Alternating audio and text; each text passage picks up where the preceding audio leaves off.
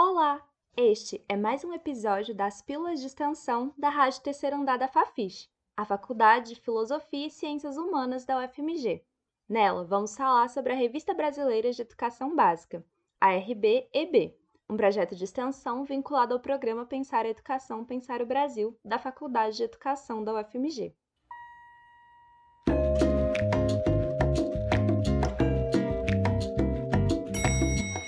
Pílulas de extensão da Rádio Terceiro Andar, explorando todos os andares do conhecimento.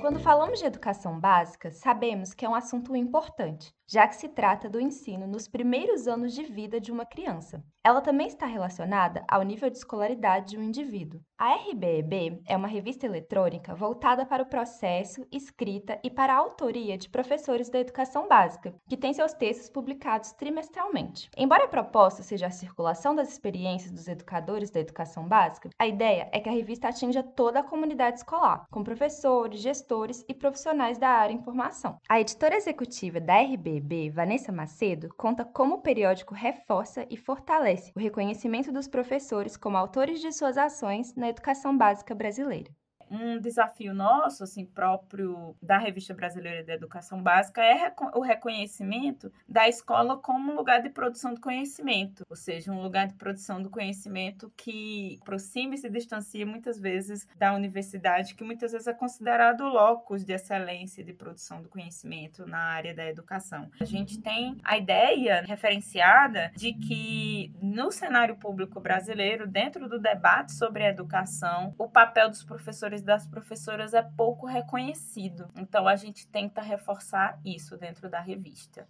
Desta forma, a revista concentra-se amplamente na disseminação das contribuições, reflexões, investigações e experiências dos professores no contexto da sala de aula. No entanto, como podemos tornar essa abordagem acessível tanto aos leitores quanto aos autores dos conteúdos da revista, sem restringir o debate ao âmbito estritamente acadêmico? Este é um dos vários objetivos que Vanessa reforça, dentro de sua função como coordenadora executiva do projeto. Nos bastidores, há todo um esforço de traduzir a ação dos educadores e educadoras de uma maneira que tenha mais sentido com aquele universo da sala de aula. Eu acompanho o diálogo entre autores e editores, no sentido de que eles conversem entre si, que eles percebam que a gente está tentando aproximar dois espaços, escola e universidade, e que para que esse produto, esse texto, ele ganhe uma dimensão tanto de uma discussão que está sendo dada no campo acadêmico, quanto que está sendo feito em sala de aula, é necessário diálogo. A revista surgiu como um projeto editorial dentro do programa Pensar a Educação, Pensar o Brasil, mas com corpo e conselho editorial independentes. Desde o lançamento, em 2016, a revista acumula mais de 2 milhões de visualizações. Em um ano, o periódico consegue mais de 100 mil acessos. É evidente que a busca pelo conteúdo existe e os relatos dos educadores se fazem necessários para tantos outros profissionais da mesma área. Agora, o projeto conta com uma investigação financiada pela emenda parlamentar da deputada estadual de Minas Gerais, Beatriz Cerqueira, que pretende responder melhor como a RBB está dialogando com as escolas e universidades. E para acompanhar esse projeto mais de perto, é só acessar o site da revista rbeducaçãobásica.com.br.